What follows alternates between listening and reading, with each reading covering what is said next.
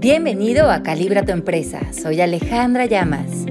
Este es un espacio de seis episodios junto a Diego Barrazas, Erika de la Vega y Pepe Bandera.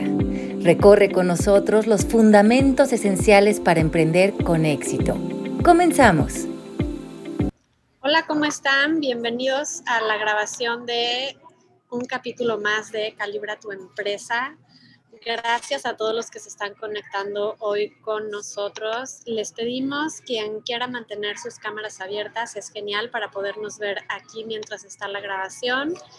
Quien guste eh, tener su cámara apagada también es perfecto, como les sea funcional para ustedes. Los micrófonos están apagados y cualquier pregunta o comentario que tengan, por favor, si lo pueden escribir en el chat y conforme se desarrolla la grabación, se van a ir respondiendo sus preguntas. Entonces, los dejo con Ale Llamas, Erika de la Vega y Diego Barrazas en este increíble programa de Calibra tu empresa. Hola a todos, gracias por estar con nosotros el día de hoy. A mí no me llegó la invitación para estar allá con, Alejandra, así como Erika, pero de vacaciones, en el frío bien rico. Este, yo estoy acá en Monterrey, pero bueno, igual con muchas ganas. Gracias a todos por estar aquí. Me encanta volverlas a ver. Veo muchas caras conocidas por ahí, entonces también si pueden poner su camarita, un gustazo verlas. Y el día de hoy vamos a estar platicando. Lástima no está Pepe. Pepe va en camino a casa de Ale, yo creo. Este, pero el día de hoy vamos a estar platicando sobre el secreto del éxito. Y es un tema que a mí me interesa bastante y quiero saber entonces si Ale me va a dar cuál es ese secreto del éxito o por qué se llama así la sesión del día de hoy, Ale. Bueno, pues sí, como bien dices, aquí estoy, mira, muy ¡Eh! cerquita con Erika, estamos transmitiendo, no es un efecto de la cámara, sí estamos aquí juntas, muy contentas de estar con ustedes, muy felices, estamos aquí también haciendo el taller de la escritura consciente que se está llevando aquí en Aspen, Colorado, ha sido una experiencia muy, muy linda y estamos como muy conectadas desde este espacio de inspiración y de silencio que nos da eh, estar aquí en las montañas y disfrutando de la naturaleza y de un espacio de silencio. Y creo que esto se suma a lo que vamos a hablar hoy del secreto del éxito. Y creo que para todos nosotros, eh, primeramente nos tendríamos que plantear qué significa el éxito para nosotros. Creo que para la mayoría de la cultura, el éxito tiene un significado en el colectivo, en la mente unida, en la mente de la cultura, ¿no? Eh, ah, pensamos en una persona exitosa y ¿qué se les viene a la mente? A lo mejor se les viene a la mente una persona exitosa, dinero, fama, eh, cierta apariencia, cierto estilo de vida, eh, aprobación, reconocimiento.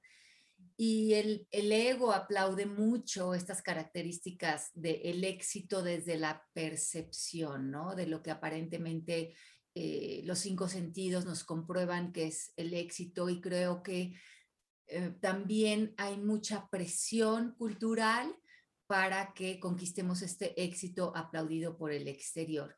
Yo creo que lo que es interesante es darnos cuenta que muchas personas que han alcanzado este éxito aparente, este éxito palomeado por las expectativas de la cultura, se dan cuenta que este éxito no los ha llevado ni a la plenitud, ni a la felicidad, ni a la paz, ni a esa tierra prometida que nos, nos daba el significado del éxito de la cultura.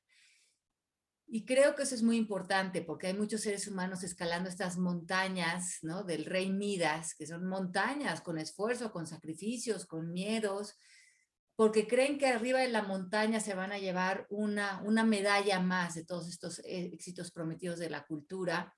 Y parece que cada vez que toman una de estas medallas hay mucha más decepción interior, eh, porque, porque no se llevan con la medalla toda, todo el regalo prometido. Entonces, creo que es muy importante hacer un paro en el camino y replantearnos, y replantearnos si estamos persiguiendo el éxito cultural, social, el éxito de las eh, fidelidades familiares, ¿no? De lo que para nuestra familia, nuestra, nuestra sociedad significa el éxito, o si nos estamos pidiendo salir un poco de esta conversación del éxito eh, a nivel social y cultural para que esas medallas interiores que nos damos, que tienen que ver con la plaza, con la plenitud, con los deseos de nuestro corazón, con el balance, con dormir, con reír, con estar en inspiración, en, creatividad, con estar en nuestro propio camino, ese que es el único de nosotros personal, de que, que hemos estado como hablando en estas últimas semanas,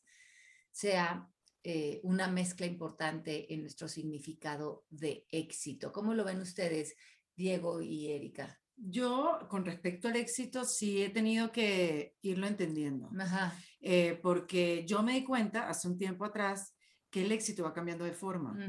Entonces eso también hay que aceptarlo. O sea, el éxito para mí a los 20 es distinto a lo que fue a los 30 y distinto a lo que es a los 40 años.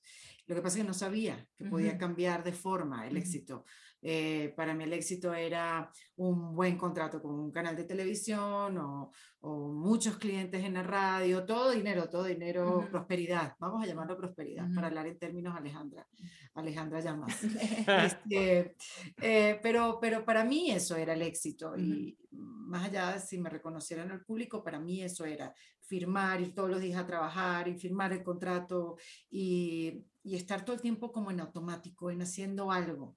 O sea, la pausa para mí no era permitida hace unos años atrás, sino que era mientras más estresada esté, mientras más en automático esté, mientras más me sienta agobiada, más exitosa soy. Como que hay, un sinónimo, ¿no? En la cultura de eh, si soy exitoso, estoy ocupado. Exacto. la gente presume estar ocupado. Eso. no, ocupadísimo, no puedo. hacer nada. Y es como, es una bandera de orgullo de, miren lo, lo, bien que estoy porque estoy ocupado todo el tiempo y aprendí. Lo bien recibido que estoy por la cultura, ¿no? Lo reconocido que ya soy, lo importante, ¿no? Estas importancias del ego. Sí, entonces yo sí tuve que darme el permiso de ver al éxito de una manera diferente. De repente el éxito para mí empezó a cambiar de forma, lo que pasa que no lo estaba viendo como éxito, lo estaba viendo, no sé, como, no, no, no, no, tengo como algo que tenía que hacer o que, y no reconocerlo también me causó sufrimiento, porque no le daba valor a lo que estaba haciendo realmente, sino que lo que valía era lo de antes y lo que estaba haciendo ahora no. Entonces sí, para mí fue eh, maravilloso poderme dar cuenta que no tenía nada de malo que el concepto del éxito cambiara. De repente el éxito para mí comenzó a ser ser dueña de mis propios proyectos y, y, no es un contrato que me ofrece otro, sino es un contrato que me hago yo misma con el proyecto que estoy realizando. Eh, de repente el éxito para mí es poder cumplir con ese proyecto que yo misma estoy haciendo sin tener un jefe que me esté diciendo que tengo que cumplir un horario y unas expectativas y un rating. Este, de repente llenar una sala de teatro con 100 personas eso era éxito, lo que pasa es que no me lo estaba disfrutando. Entonces yo creo que también eso que dice Ale es ver qué es el éxito para ti y darte el permiso de cambiar el concepto del éxito. Eh, éxito para mí terminó siendo hasta tener tiempo de llevar a mi hijo a sus clases de fútbol. Aunque no era nada divertido ni llevaba nada de adrenalina para mí diariamente, de repente sí era, estaba bien estar ahí, estaba bien tener el tiempo de, que él me viera y sentí que era importante para él estar ahí. Entonces de repente, oye, sí, de repente esto también es parte del éxito. Entonces yo creo que para saber cuál es el secreto del éxito, estoy con Alejandra, lo primero que hay que saber es qué es el éxito para ti, qué forma tiene y aceptar que, bueno, mm, el tener menos o estar menos agobiada también puede ser una etapa muy exitosa en tu vida, simplemente hay que cambiarle el, el concepto y aceptarlo. Sí, creo que a veces entendemos éxito como tener cosas, ¿no? Y, y, en algunos lugares es, es, o en algunas cosas puede ser no tener tantas cosas puede ser relacionado con el éxito, como dices, no tener tantos pendientes, no tener tantas juntas, no tener que tomar tantas decisiones, a veces eso es alguien más exitoso quien, es más, las personas bueno, ni siquiera, porque tampoco es éxito, eh, pero a veces confunden, no sé, seguidores ahora en la novedad. Pero luego ves mucha gente que es muy próspera en sus negocios y ni siquiera tiene redes sociales y no les interesa tener redes sociales porque no está casado con eso, ¿no? Eh, a, mí, cuando más me cayó el 20 de, del tema del éxito, cuando escuché que no es lo mismo ser exitoso a sentirse exitoso. Eh, hay gente, como puede decir, que tiene mucho dinero o que tiene mucha presencia en, en los medios, o que tiene muchos bestsellers, o que tiene eh, tal, empresas gigantes, pero no ven a su familia, o eh, están eh, con una mala salud física, mental, o están con estrés todo el tiempo, o perdieron amigos, o perdieron relaciones, o tal. Entonces no, no se siente ese éxito porque todo el tiempo están en quiero más, quiero más, quiero más, esa cosa que nunca vas a alcanzar, ¿no? Y me recuerda a la, a la anécdota o fábula o no sé qué es de, del, pescador mexicano, no sé si la conocen, la cuentan en, Harvard Business Review y la, y la, la cuentan así en, la platican mucho los gringos en, en el tema de, emprendimiento, donde llega este gringo a, una playa en México y este gringo de escuela de negocios, ¿no? Así de maestría y demás y llega con un pescador y le dice, ay, pues ayúdame a, a ir a pescar, ¿no? Entonces lo acompaña el pescador, le dice, pues aquí se pesca, le enseña, ¿no? Como, oye, vamos a pescar algo para hoy, tal. Se empieza a preguntarle el, el, empresario y le dice, oye, ¿y, por qué lo haces así, no? ¿Y por qué pescas? No, porque es que yo así me vengo aquí, eh, le doy toda la mañana, saco unos cuantos pescados, esos los vendo y con eso pues, comemos, yo me como uno, o sea, con mi familia tenemos uno grandote para comer, el resto se vende y con eso estamos cada día, ¿no? Entonces este cuate, empresario o, eh, gringo, oye, pero ¿por qué no? En lugar de vender estos y tal, ¿por qué no le dedicas tantas, tantas, tantitas más horas en el día? Entonces generas más dinero y con ese dinero lo empiezas a contratar a otros pescadores ¿no? Este, ah, porque decía, ¿y por qué lo haces así? Porque yo quiero pasar tiempo en, en, mi casa, ¿no? Le decía, pues yo quiero estar en mi casa y, y, poder pescar todas las mañanas y dormirme temprano, y disfrutar mi día. Entonces le empieza a decir esta fórmula de cómo hacerlo mejor y escalarlo, ¿no? Oye, y contrata gente y con esto compras varios eh, barquitos adicionales y luego tal, y entonces luego montas tu propia maquila y tú los, tú los enlatas y luego tú tienes este corporativo gigantesco y ahora sí ya que, que recibes capital y vendes y tal, pues ya ahora sí vas a poder, al final de todo eso, a los 65 te retiras, vendes tu empresa y puedes empezar a disfrutar tiempo con tu familia y el cuate le dice, ¿para qué quiero eso si ya lo tengo hoy? ¿No? O sea, ya hoy estoy haciendo lo que quiero hacer y ya tengo el éxito a, a mi forma, que significa pescar lo suficiente para venderlo y para poder estar con mi familia ese día y pasar el tiempo como yo lo quiero pasar. Entonces, cuando, cuando escucho eso, pues me recuerda el, el que hay, como dices, hay muchas formas de éxito y a veces nos quieren encarrilar a una porque suena a lo mejor, oye, yo escribo una novela, no, pues tienes que hacer un tour y tienes que ir por toda este, Estados Unidos dando presentaciones de libro, eh, dando conferencias, teniendo webinars, haciendo tales de que, a ver, no, no, no, no, espérate, no, a lo mejor no es, no, no es mi visión de lo que yo quiero estar haciendo. Entonces, regresando o aterrizando esto, para mí eh, lo que me sirvió fue primero decir qué cosas son mis no negociables y de ahí voy construyendo, ¿no? Entonces, para mí, no negociables es mi ejercicio, no negociable es eh, tiempo con mi familia y por eso yo bloqueo en mi calendario antes de cualquier cosa, en este horario es mi ejercicio, en este horario estoy sí o sí con mi familia y en este horario termino de trabajar y se acabó. Y el resto lo hago en, en ese tiempo del medio. Y entonces, si yo logro que en ese tiempo del medio de trabajo me dé para poder seguir haciendo lo que estoy haciendo, para mí eso es éxito de o sea, desde ya y en adelante. No es algo que voy a tener más adelante y voy a llegar a tener éxito, sino ya estoy teniendo éxito porque estoy logrando irme a las cinco y media de la tarde todos los días a estar con mi familia, y estoy pudiendo levantarme temprano a hacer mi ejercicio y luego estar con mi hijo un rato y luego estar con mi esposa y luego ver a, mis familiares y amigos y demás. Para mí, eso es lo que yo entendí como éxito. Perdón, ya alargué mucho esto, pero, pero lo que voy es que es algo que ya puedes tener desde ahorita. O sea, ya yo estoy disfrutando, como decía el pescador, yo estoy disfrutando lo que yo quiero estar haciendo y no quiero cometer el error que cometió mi papá, que sí, hoy gana mucho dinero, empezó desde abajo, pero pues eran jornadas y hasta la fecha siguen siendo jornadas de 7 de la mañana a 9 de la noche, trabaja en un banco, este, ha ido creciendo y está ya en el top, pero sacrificó mucho tiempo familiar, que para él, según me dijo, uno de sus valores más importantes era la familia y quería estar con la familia, pero por perseguir una carrera y tener éxito en esa carrera, pues sacrificas un poco lo otro para después poder estar con la familia, pero pues ya la familia creció, ya la familia no está ahí, ¿no? Entonces, hasta aquí mi reporte, Joaquín. lo que dices es muy importante y el doctor David Hawkins nos dice, todo lo que hacemos los seres humanos lo hacemos con el fin de la felicidad, de estar en conexión con esa felicidad. Pero lo que dices del pescador es tan importante porque parece que hay una parte en nosotros que nos saltamos el no darnos cuenta que la felicidad ya ha sido otorgada.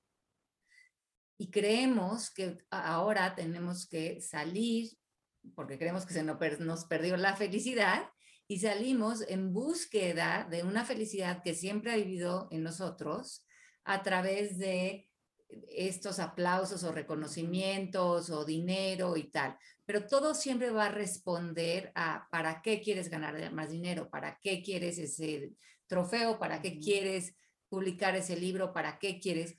Y la respuesta siempre quiere, va a ser, si somos honestos con nosotros, para, para estar satisfecho, para estar contento, para estar en extensión a los deseos de nuestro corazón.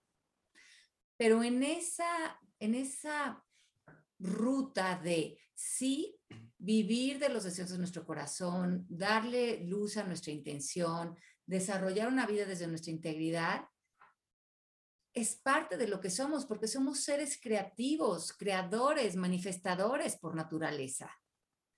Pero en, en extensión a esa creación, vivimos lo que ya somos, que es esta felicidad, ese estado de conciencia de felicidad. Y yo creo que lo que aprendimos mucho todos nosotros en la pandemia, que nos encerraron eh, con nuestros trabajos y nuestras familias y todo encapsulado al mismo tiempo, es que nada está separado. Como bien decías, Diego, nada está separado, el trabajo no está separado de la familia, no está separado de la plenitud, no está separado de nuestra intención. Sí, como esto que dicen de, de haz un balance de trabajo y, y casa, como si fueran cosas que apagas y prendes cuando, pues no, es, Todo, todo, todo, el tiempo está... Todo está interconectado. O sea, tu trabajo debe nutrir a tu familia en todos sentidos, debe de nutrir tu economía, debe nutrir tus amistades, debe de nutrir eh, tu vida social, debe de nutrir tu vida espiritual, debe de nutrir eh, tu, tu, creatividad, tu inspiración. Entonces, un buen ejercicio que pueden hacer es que hagan un pequeño de esos como pies de vida, como, que dibujas un pie y le das las diferentes divisiones. Y pones todo lo que está ahorita ya en tu vida, tanto compromisos ya adquiridos, responsabilidades y todo lo que está en juego con tu vida.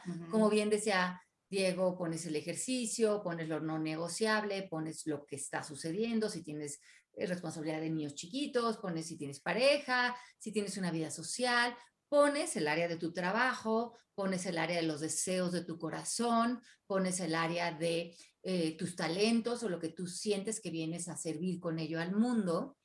Y una vez que separes y tengas todas estas áreas en tu PAI, ve cómo ellas están interconectadas o si una de ellas está en conflicto con otras, porque tú te va a quedar de una manera gráfica expuesto qué tanto tu trabajo está en armonía con todas las demás áreas de, tu vida.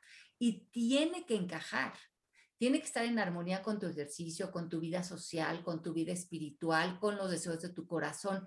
No puede ser algo aparte, porque en el momento en que eso no está en congruencia con todas las áreas de tu vida, te estás yendo por el éxito cultural y no por el éxito personal. Y es que nos enseñaron eso toda la vida, que no lleves el trabajo a casa, los problemas del trabajo los dejas en el trabajo y en la casa, o sea, siempre nos, nos, nos enseñaron, o nuestros padres también lo vimos, o sea, nuestros padres trabajaban y se iban a trabajar y no teníamos ni idea de lo que hacían, y entonces después llegaban a la casa y entonces hacían esta, muy distinto a lo que hace Diego hoy en día. Yo recuerdo a mi papá llegar tarde de la oficina y, bueno, ni idea de lo que hace este señor. ¿A dónde se va? Y a veces iba por los cigarros. Exacto. Ah, ya nunca regresó. Pero, pero, sí, ese, ese concepto de que todo tiene que estar entrelazado para mí es nuevo. Ajá, y me imagino que para muchos es nuevo. Que la pandemia nos lo hizo más evidente, wow, pero para mí, como, como todas las enseñanzas de Ale, para mí todo es más coherente a través de, ese, de esa óptica que la que antes vivíamos, eh, que todo tenga que ver. Entonces, claro, todo tiene sentido. Tu trabajo lo vas a hacer distinto. Ahora porque te estoy escuchando, mi trabajo, teniendo conciencia de que tiene que ver con mi familia, con mi ejercicio, mis rutinas, con mi parte social, con mis amigos, con todo. Y con tu parte espiritual. Y con mi parte espiritual, pues ahora todo tiene muchísimo más sentido. Eh, antes no, antes quizás como que, bueno, estás súper separado de lo que yo estoy viviendo en mi vida personal, pues no importa, porque ya lo hago en automático, sí. porque ya lo sé hacer. O, o, te permitía decir, este, bueno, estoy en este trabajo porque necesito el dinero, ¿no? Es una gran excusa, porque no me queda otra y esta es una Esta es una cosa que siempre nos podríamos cuestionar, porque si no estamos trabajando desde el entusiasmo, desde el amor, desde la inspiración, en realidad no estamos siendo productivos, ¿no? Desde el punto de vista de lo que venimos a dar como personas. Pero vamos a decir que te compraste hace un rato y estás en ese rollo de odio mi trabajo y no soporto a la compañera de trabajo y mi jefe no lo puedo ver ni en pintura y llego muy estresado. Pero por otro lado, quiero hacer una vida espiritual y me voy a la yoga y estoy en las meditaciones y no nos damos cuenta que esos compañeros de trabajo, que, que eso que estamos viviendo, que esa crítica interior, que esa enojo, frustración, queja en la que estamos, se contrapone porque el trabajo no está separado de nuestra vida, de nuestra evolución interior. Todos esos compañeros de trabajo son hermanos con los que nos está tocando convivir para que a través de ellos veamos cosas de nosotros, porque son nuestros espejos cuando estamos sentados en juicios. También esa situación cuando estamos en un trabajo que nos enoja o que no nos gusta, en vez de quedarnos ahí, ese, ese enojo es sano, mm. porque ese enojo es una brújula. El enojo o ese sentimiento te está diciendo, no te estás comprometiendo con tu aro de la verdad, con los deseos más profundos de tu corazón, con tu camino. Por más de que a lo mejor estés yendo por el cheque o por la foto, por el reconocimiento, porque crees que ahí hay éxito, tu cuerpo te está diciendo lo contrario, porque a tu cuerpo no lo puedes engañar. Y tu cuerpo te está diciendo, aquí no perteneces, porque aquí no estás floreciendo realmente. Entonces, si ustedes están enojados, frustrados, criticando al compañero, hagan una sesión, trabajen eso, vean qué eso está, dónde hay autoconocimiento, qué les está diciendo de ustedes, y usen ese enojo no como algo que no deberían estar sintiendo, sino el enojo es un gran empuje a movernos, porque el enojo y la valentía están muy de la mano. Y una vez que respondes ese enojo como sentimiento, que te está mm. diciendo, por aquí no va la cosa, porque si no el enojo finalmente es contigo, por no escucharte, por no poner límites, por no cerrar un ciclo, por no por no generar algo nuevo para ti. Y no es que necesariamente en ese momento tengas que saber a dónde te vas, porque ahí el ego lo que te va a decir es cómo. O sea, vas a dejar ese trabajo y qué, ¿y de qué vas a vivir? ¿Vas a estar sin trabajo? O sea, vas a ser un fracasado. ¿Dónde está ese éxito por lo que estábamos persiguiendo?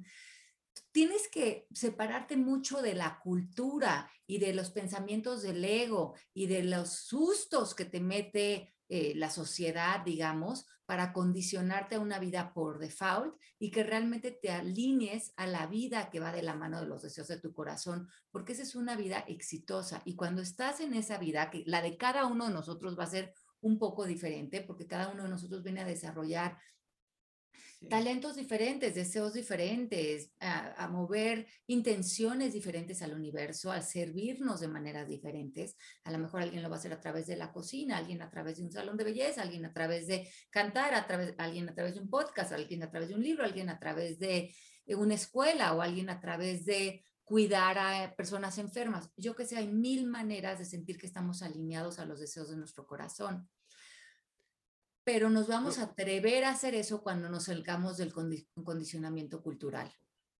Y yo quiero más eh, hacer énfasis donde hablas del tema del enojo. Sé que el enojo es esta bandera roja o esta señal más bien de, oye, algo anda aquí, pero es justo un punto en el que te puedes ir por el lado de serte víctima o por el lado de tomar la valentía y hacer, o sea, hacerte responsable de lo que está sucediendo, ¿no? Como, ah, es que me hizo una injusticia en la oficina. Entonces, o te enojas y luego te vas a quejarte con los amigos y te vas a, a, nada más a estarte eh, victimizando de, no, es que no es justo y el jefe y tal y tal. O como dices, tomas una acción y haces una petición o haces alguna cosa donde quieras generar un cambio. Pero eso es un muy buen momento cuando te enojas para darte cuenta de, ok, algo anda aquí y déjame pongo, pongo atención, ¿no? por un lado, eso quería, quería tocar, por otro lado, quería tocar el tema de, ahorita estamos hablando un poco hacia, hacia negativo en el ejemplo de, oye, me quiero salir, este, voy a ser fracasado tal, pero también a veces nos la creemos hacia el otro lado, ¿no? De, oye, me está yendo muy bien en este, ¿no? Soy una mujer en el mundo corporativo y, y ya pasé de ser este, de la, de la parte operativa, allá soy gerente, ahora ya soy este, manager de un equipo más grande. Nos empezamos a crear también ese caminito de, oye, ¿cómo es posible que yo me pueda salir de aquí si yo tengo para crecer por aquí y esta es mi línea? Cuando hay veces que eso ya no te llena. Cuando ya dices, por aquí no va, no me interesa, no me gusta, y es cómo te sales de esa, de esa rueda de hámster, ¿no? Es, o sea, creo que a veces no nos permitimos cambiar de opinión, de decir, hoy quiero hacer un podcast, pero a lo mejor el siguiente año decido que ya no quiero hacer nada de esto, quiero hacer otra cosa, y se vale, y entonces me lleva al tercer punto, que sería, eh, o, sea, o bueno, que para mí ha sido el, el, la clave del éxito, más bien, o la clave de, de, de, encontrar los proyectos que me hacen sentir exitoso, es el entender qué quiero. Y el ejercicio más sencillo que he hecho para hacer eso es cerrar los ojos e imaginarme cómo sería mi vida ideal en cinco años. ¿no? Entonces yo me pongo a vivir, a ver, en cinco años, ¿qué sería ideal para mí? No, pues me gustaría poder eh, irme dos meses a Madrid y seguir generando ingresos, seguir generando eh, mi trabajo, ¿no? O poder irme seis meses a vivir a Austin, eh, porque nos encanta mi familia, o sea, mi esposa y a mí, y poder trabajar desde ahí, que no hay ningún problema. Entonces es al yo entender cómo sería mi vida ideal en ese sentido, ¿no? Con quién te vas a juntar, cómo vas a trasladarte a la oficina, vives solo, vives con alguien, vives en un departamento, vives en un rancho, vives en una, en una, en una casa, o sea, como cuando ves eso, que para ti es tu vida ideal, sin filtros, sin que nadie te censure, sin darle razones a nadie, entonces empiezas a irte para atrás y decir, a ver, lo que estoy haciendo hoy, ¿me está acercando eso o me está llevando para otro camino, no? O sea, el, el, el decir, en mi caso, cuando yo decía, quiero poder hacer estos viajes de seis meses, de dos meses, pues definitivamente, o bueno, no definitivamente, pero es poco probable que pudiera hacerlo, al menos en ese tiempo, en una empresa, porque te dicen, pues tienes tantos días de vacaciones, ¿no? Eh, y tienes este tal, entonces pedir permiso para poder irme un fin de semana, se me acaban las vacaciones, ¿no? O poder, eh, oye, pues es que no puedo trabajar en otro horario porque en el horario de la oficina tengo que estar ahí presente y demás. Entonces, por eso, para mí era muy natural decir, ok, le voy a apostar a mi proyecto que es de mentes porque eso me va a poder permitir hacer tal, tal y tal. Si el caso de alguien aquí es, yo quiero poder estar en mi casa con mi familia, pero me están ofreciendo un trabajo de consultoría, voy a ser consultor, voy a bajar por todo el mundo, son, me pagan muy bien, pues tal vez sí, te va a ir muy bien en ese aspecto, pero vas a estar dejando de atender lo que para ti, según tú, era lo que sería tu vida ideal. ¿no? Entonces, creo que eso se convierte en tu brújula, el entender qué es lo que veo para mí eh, como mi vida ideal y todo lo filtras a través de esa visión que tienes. Y si te dicen, vamos a poner un restaurante, pero tú quieres viajar por el mundo, pues a lo mejor el restaurante te ocupa muchísimo tiempo estar ahí presente o un, un programa de televisión en vivo todos los días. Eso sería éxito para muchos, pero si tu onda era dormirme temprano todos los días y es un late night show, pues ahí, ahí no va, ¿no? Entonces creo que eso, por ahí preguntaban eh, temas relacionados de cómo sé cuál es lo ideal para mí pues es eso, entender y realmente ser, un, ser conciencia de qué es lo que quiero estar haciendo y cómo quiero estar viviendo mi vida y entonces tomar las decisiones creo que eh, pareciera que te acercan un poco más a, eso, aunque no en el tema económico o no en el tema de reconocimiento o tal, sino en el tema real de lo que tú quieres estar haciendo. Eso a mí me ha servido. No sé si estén de acuerdo conmigo o si hay una forma diferente de verlo. Yo creo que lo que, lo que quieren aquí, que también nos preguntan cómo aclarar lo, de, lo del enojo. A ver, cuando estamos en emociones como enojo, frustración eh, o, rencor o, o, esas emociones ¿no? que están por debajo en la tabla de conciencia, ahí, ahí, ahí es donde viene el autoconocimiento. Porque hay muchas emociones de este tipo que están generadas por pensamientos o por creencias. Y esas son las emociones que podríamos llamar que están generadas desde el sufrimiento, porque son emociones que están levantadas, digamos, por un diálogo interno que está sustentado en la falsedad. Les voy a explicar esto. Vamos a decir que yo siento que estoy enojada con Erika porque no me gusta cómo hace su trabajo. Y eso me empieza a, a enojar y a frustrar y a, y a ponerme muy debajo en la tabla de conciencia. Pero si en realidad yo cuestiono ese pensamiento, me doy cuenta que no tiene nada que ver con ella, que tiene que ver conmigo. Porque cuando yo cuestiono ese pensamiento de no me gusta cómo hace su trabajo, es verdad, es absolutamente cierto, pues No, no es cierto, porque a veces sí me gusta cómo lo hace, o a veces no, yo, es una hipótesis, ¿no? Después, ¿quién sería yo con Erika si no pudiera volver a pensar o creer esto de ella? Pues a lo mejor ya la saco de una caja, le empiezo a ver cuando todas las veces que hace bien su trabajo, la empiezo a admirar, empiezo a ver todas las posibilidades que hay en Erika, todo lo que puedo aprender de ella, y me doy cuenta que sin el pensamiento ya no siento el enojo, ya no siento la frustración. Por lo tanto, la sensación era un pensamiento que generaba una emoción. Acuérdense que todos los pensamientos están conectados con una emoción, pero los seres humanos tenemos 60 mil pensamientos diarios falsos. Por lo tanto, tenemos 60 mil emociones falsas. Entonces, ahí existe una gran confusión porque puedo creer que no estoy contenta con mi trabajo con Erika porque, porque me lo confundí con mi pensamiento. Pero ya sin el pensamiento me doy cuenta que yo no tengo un solo problema, situación o conflicto porque ya quité el juicio, removí esa ilusión que se había creado en un pensamiento que ya me di cuenta que no es verdad. Que a veces cuando yo le doy vueltas a ese pensamiento es como, no me gusta cómo mis pensamientos hacen mi trabajo. ¿No? Porque me ponen en una posición donde ya no veo el trabajo desde un lugar de armonía o de amor. No me gusta cómo a veces yo hago mi trabajo. Ah, eso es más cierto, porque a veces lo hago desde un lugar de exigencia o de enojo, de frustración. Ahí hay mucho más alimento para mí. Recojo la proyección, deshago el enojo y lo transformo. Entonces, ese es un tipo de emociones que tenemos, la mayoría de los seres humanos no cuestionamos lo que pensamos, nos tragamos esos 60 mil pensamientos por default, entonces vivimos en, emociones como enojo, frustración, eh, resentimiento, culpas, vergüenzas, pero son falsos. Si cuestionáramos esos pensamientos, esos, todo ese drama, todo ese sufrimiento que, nos, que lo estamos sintiendo como si fuera real, no existiría. Entonces, lo primero que tenemos que hacer es remover todas esas emociones que están construidas a través de nuestros dramas mentales.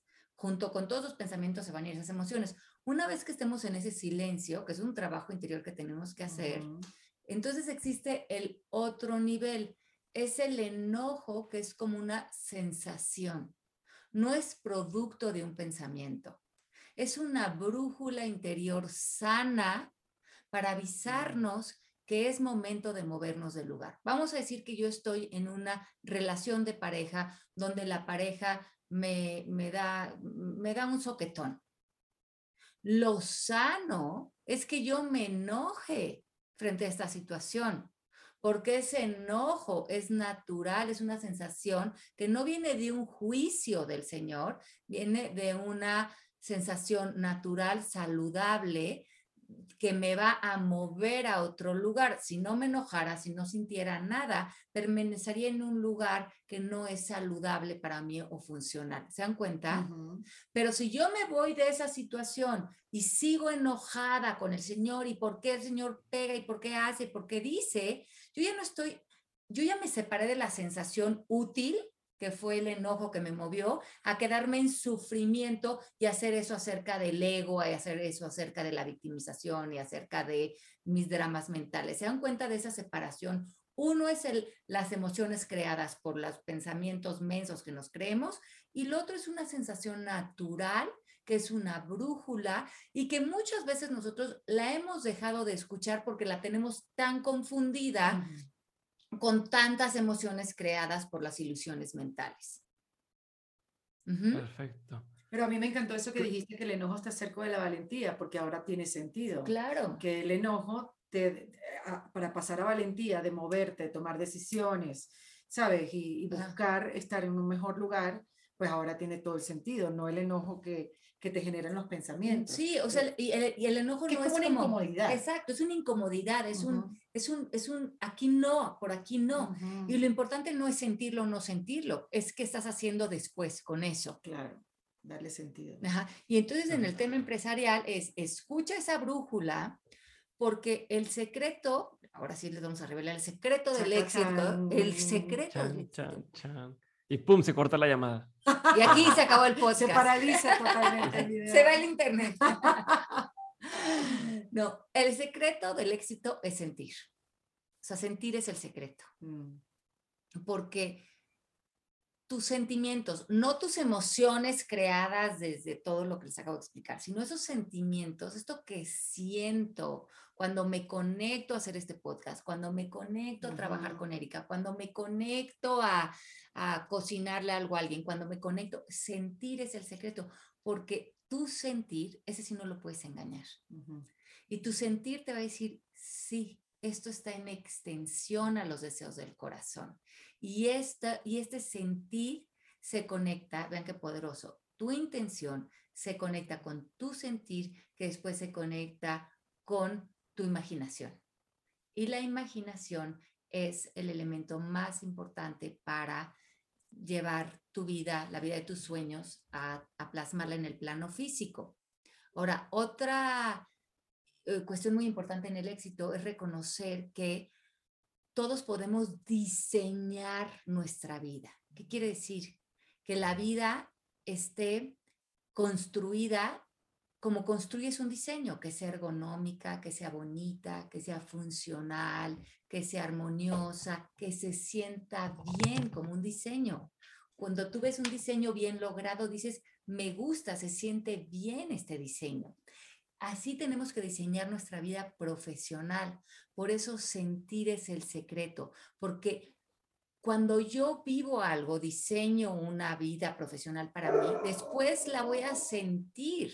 Y si no se siente a gusto, cómoda, eh, auténtica, flexible, entonces, ¿qué puedo rediseñar en esa vida para que mi éxito, mi plenitud, mi realización personal, que ya está ahí, mi tranquilidad, esté presente y eso lo lleve a mis hijos, a mi pareja, a mi entorno, que, que donde yo viva es donde está en congruencia, ¿no? Con, con lo que yo exploro, con lo que yo, por ejemplo, yo que me dedico a escribir y enseñar, pues vivir en la montaña, en silencio, con tanto contacto con la naturaleza, está en congruencia con mi trabajo, ¿ven? Todo se une.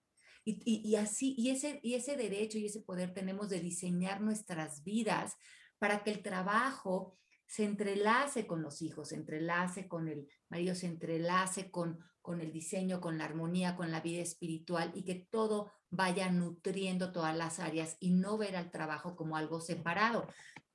Porque aunque tú seas el jefe de una empresa, estamos moviéndonos a una evolución en la tierra donde, y lo vimos con la pandemia, donde te das cuenta que si las personas que trabajan contigo en la empresa, si tu equipo de trabajo no también esté- está en esta armonía, donde presentarse a trabajar está tomando en cuenta que tú como líder estás tomando en cuenta a sus hijos, su tiempo, su salud, su crecimiento espiritual, su diversión. Entonces, no estamos haciendo la conexión de que la empresa sea algo orgánico y natural en la vida de las personas que están colaborando contigo. Entonces, están el, el trabajo no está encajando, por lo tanto, no, no va a evolucionar el equipo.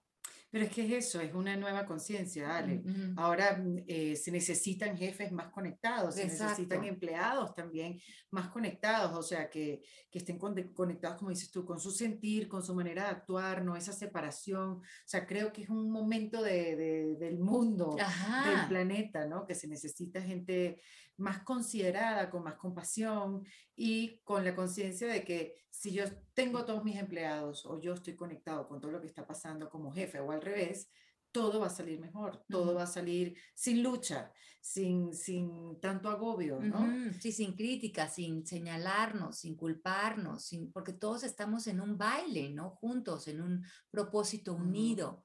Ahora, como sentir es el secreto, aquí está la trampa. Si yo, si yo ya me metí, organicé, decidí algo intelectualmente, pero cuando ya lo estoy viviendo, siento que hay que rediseñar, que hay que cambiar, que hay que cambiar de ruta, que es- esto no siento, no me siento que estoy conectada con esto, que pensé que me iba a a dar esta satisfacción. Resulta que se, desconectó de mi aro de la verdad y de mi integridad y de mi vida. Tendríamos que tener al lado de sentirse secreto es, es de sabios cambiar de opinión. Pero ese es de sabios cambiar de opinión, la gente lo escucha como lo que nos está poniendo aquí Laura, como el miedo al fracaso. Me equivoqué. Me equivoqué. No elegí bien. No puedo cambiar de ruta porque el, el qué van a pensar, qué van a decir, mm. cómo no supe, ya invertí dinero o ya... Y, sin, y como sentir es el secreto, si tú no estás sintiendo tu entusiasmo, tu pasión, tu conexión con esto, si tú no estás en, esta, en este entretejido con tu vida y no te permites esta idea de es de sabios cambiar de opinión, entonces te vas a quedar en esta situación sintiendo como tu interior te está diciendo que por ahí no va la cosa, pero obligándote por complacer a la cultura otra vez.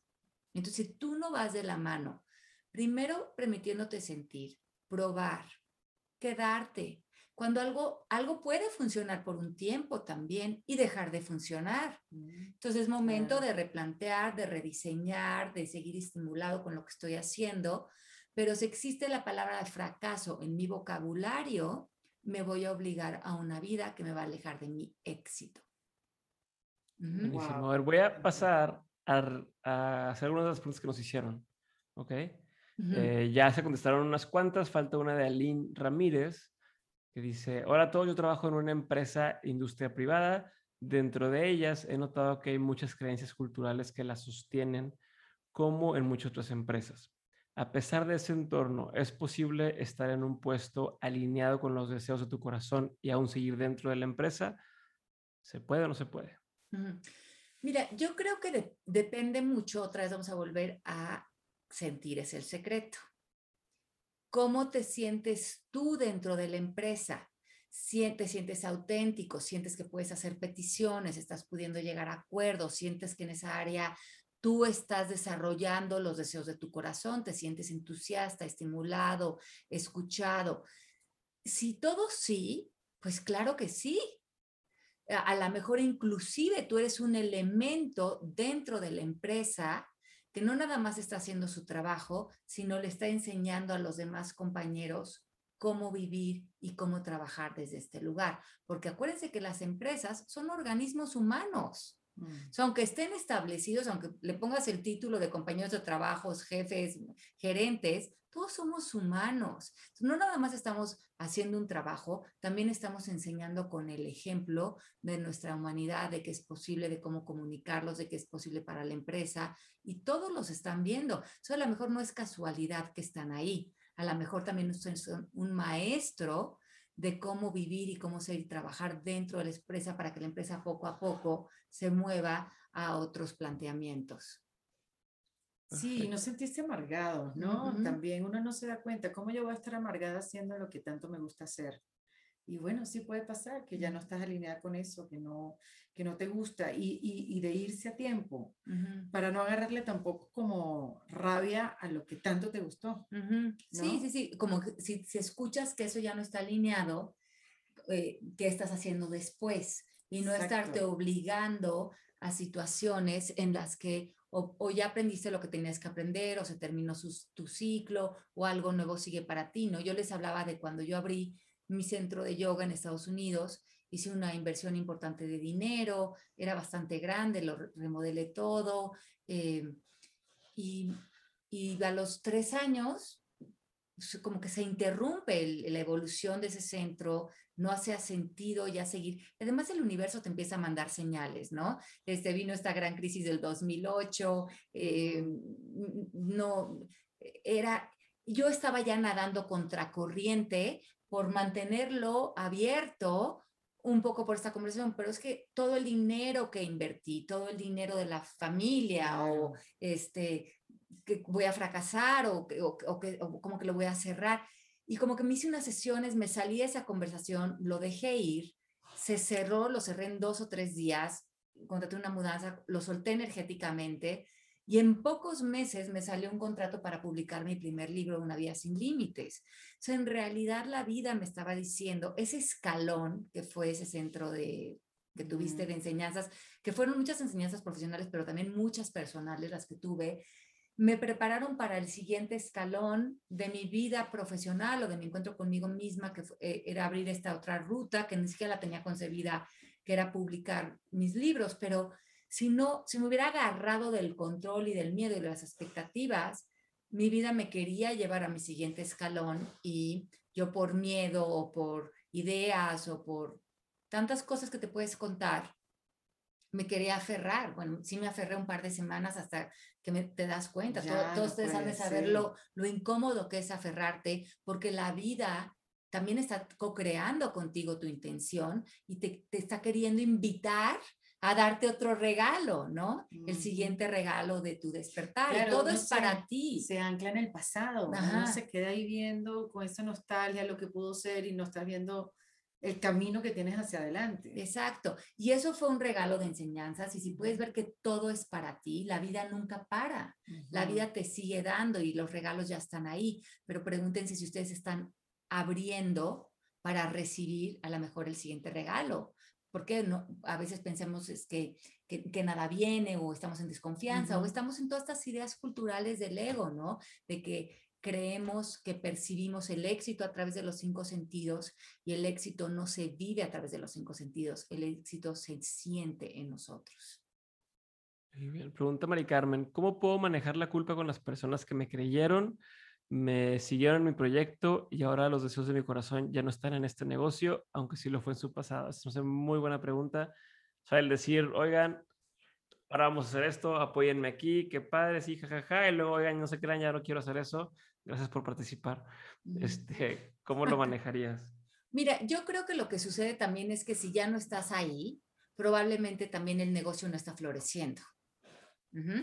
Entonces, muchas veces lo que nos decimos es, tengo que hacer más de esto y lo tengo que hacer mejor.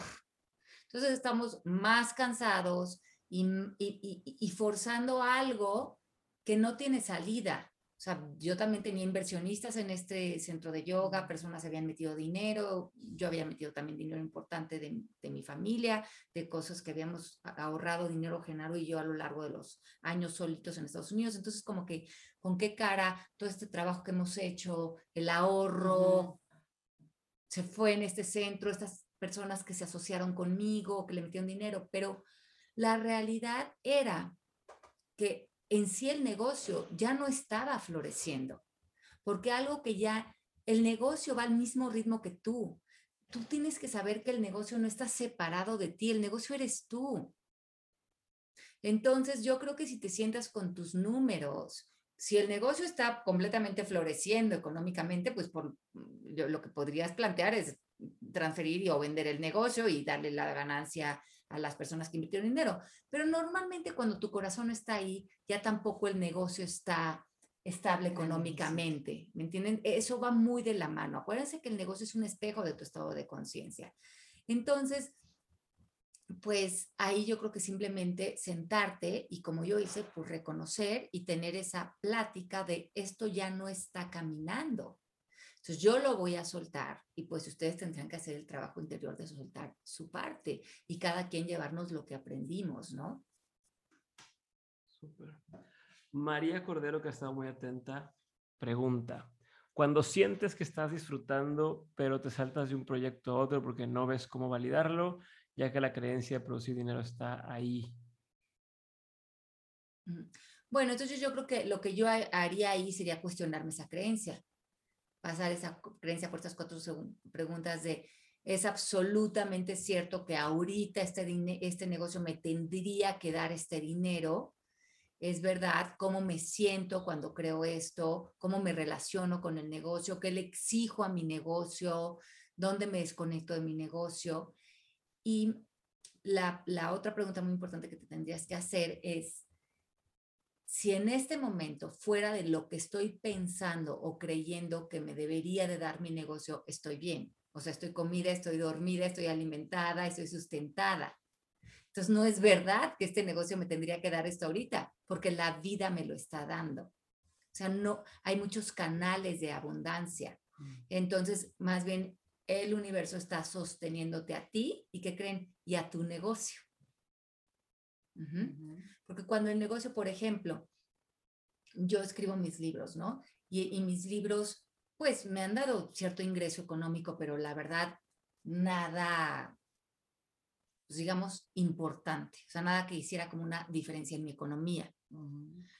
Pero vean qué chistoso, pero que mis libros me han dado muchísima abundancia económica, que no ha entrado por el canal del cheque de Penguin Random House sino que mis libros me tienen en tanta paz, en tanta serenidad, en tanta bienestar, en tanta abundancia interior, que por muchos canales mm, e- el- la, la abundancia me sostiene a mí y a mi trabajo, que es escribir.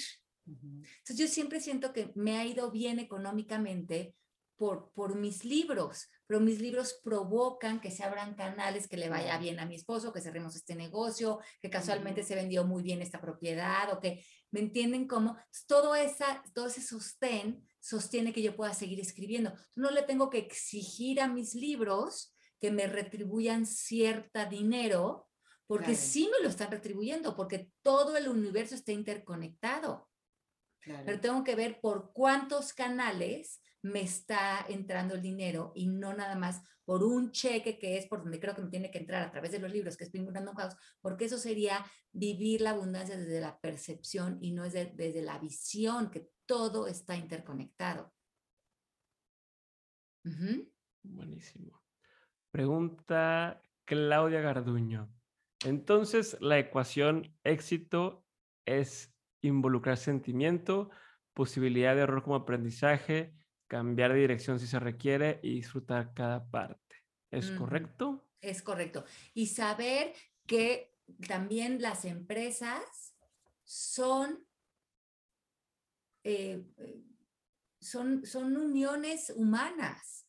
O sea, por Mm. ejemplo, yo conocí a Erika trabajando o a Diego trabajando, ¿no? Los dos me hicieron favor de invitarme a entrevistas. eh, A Diego lo conocí un día en Monterrey que me invitaron a Dementes y Erika me invitó a un programa de radio hace muchos años Ujú. donde yo hay mucho gusto, me senté con los dos de no conocernos para nada, pero desde un ámbito profesional, digamos.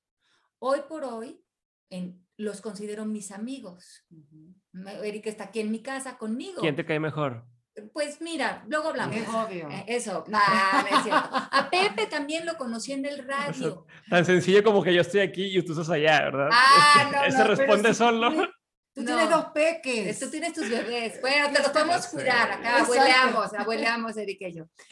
Oigan, pero ven qué padre, o sea, cuando tú te das cuenta que lo profesional es una oportunidad de conectar con las personas, de llegar a conocerlos, de, de- de amarlos, de hacer Ujú. amistades eh, lindas, De hacer cosas juntas, de expandir, de- de, ajá, y de integrar, sí, Y de llegar a querer profundamente a personas que Confiar. que aparentemente conociste en un plano profesional. Entonces, ahí es cuando les digo, vean este- esta interconexión, vean humanos, no vean objetos, no vean personas que, con, este, que, que puedan como usar para algo, para su bienestar o para, ¿no? Empezamos a, en la vida profesional a ver personas como si fueran objetos, como si no, como si no hubiera ahí una relación humana.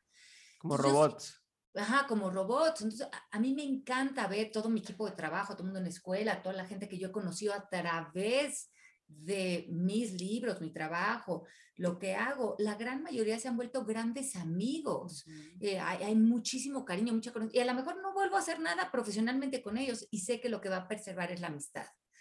Y, y no me importaría, primeramente para mí estaría la amistad. O sea, me encanta la cantidad de gente tan maravillosa que se ha acercado a mi vida y que me lo ha dado la vida profesional, pero se ha vuelto la vida sentimental también para mí. Entonces, eh, eso, aprendernos a ver a, los, a las ¿Qué personas. que quitarle el tema profesional, ¿no? Como Etiqueta, la vida profesional, la vida no sé qué, pues es la vida y Exacto, es la punto. vida humana. Es la vida humana y estamos aprendiendo todos de todos. Y lo único que deseamos los seres humanos es ser vistos, reconocidos, abrazados y conectar unos con otros. A veces el pretexto va a ser el trabajo, a veces el pretexto va a ser lo social, a veces el, pretexto es la familia, pero en realidad todos somos familia. Perfecto.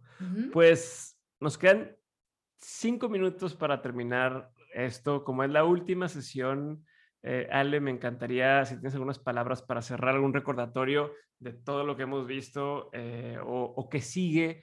Si alguien se quedó clavado, enganchada, quiere algo más, ¿por dónde, cómo, cuándo, qué procede? No nos dejes así nada más como, bueno, pues listo, bye, y ahí nos quedamos cada quien. bueno, yo creo que lo, que lo que estamos ofreciendo desde diferentes trincheras, todos, es, es muy interesante, tanto lo que tú haces para tus, para tu grupo y tus comunidades, que sería bonito que hablaras de eso también, Diego. También Erika tiene algo similar desde otra tinchera. Y bueno, yo tengo el Instituto MMK, donde se pueden inscribir como facilitadores del proceso MMK, que es este proceso de autoconocimiento que dura aproximadamente un año. Y ahora estamos por lanzar también MMK Connect, que es dirigido a empresas y que el objetivo de este nuevo programa es justamente enseñar a las empresas a que empiecen a hacer esta integración de estos conocimientos dentro de la empresa eh, y, realmente crear, fundar, vivir, dirigir o trabajar en una empresa despierta. Mm, qué belleza. Perfecto.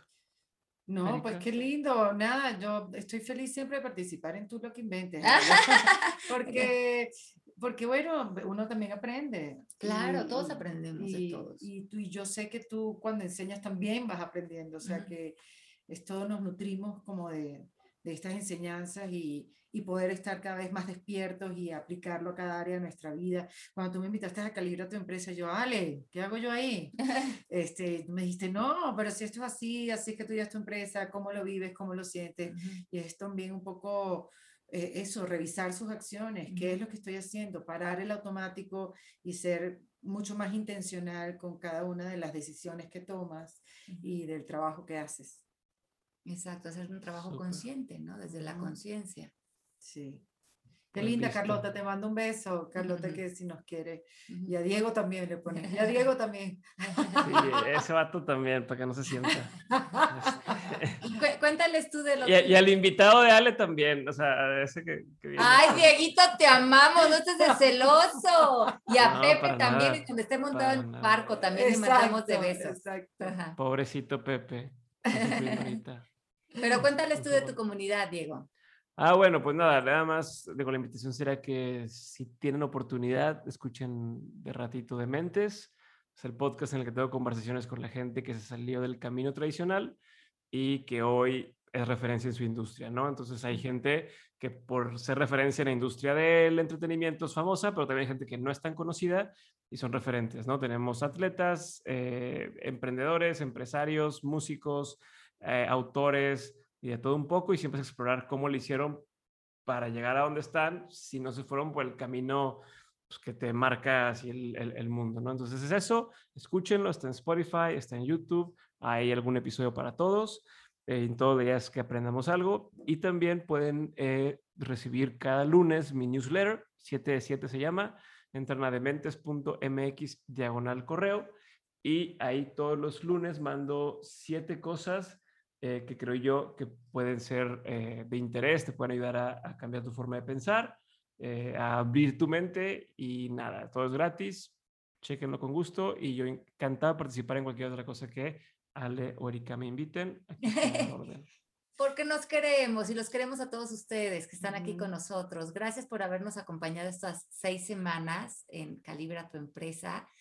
Creo que es una conversación que está iniciando para muchos, porque como bien decían, mucha de la conversación de la empresa sigue muy centrada en las ideas como culturales y sociales, pero estamos prendiendo esta luz, estamos aprendiendo muchos de nosotros, como bien decía Erika, cómo movernos del lugar, cómo relacionarnos con la vida profesional, con el trabajo desde un lugar que sea esta extensión de, del éxito interior, de sentirnos conectados con los que estamos haciendo.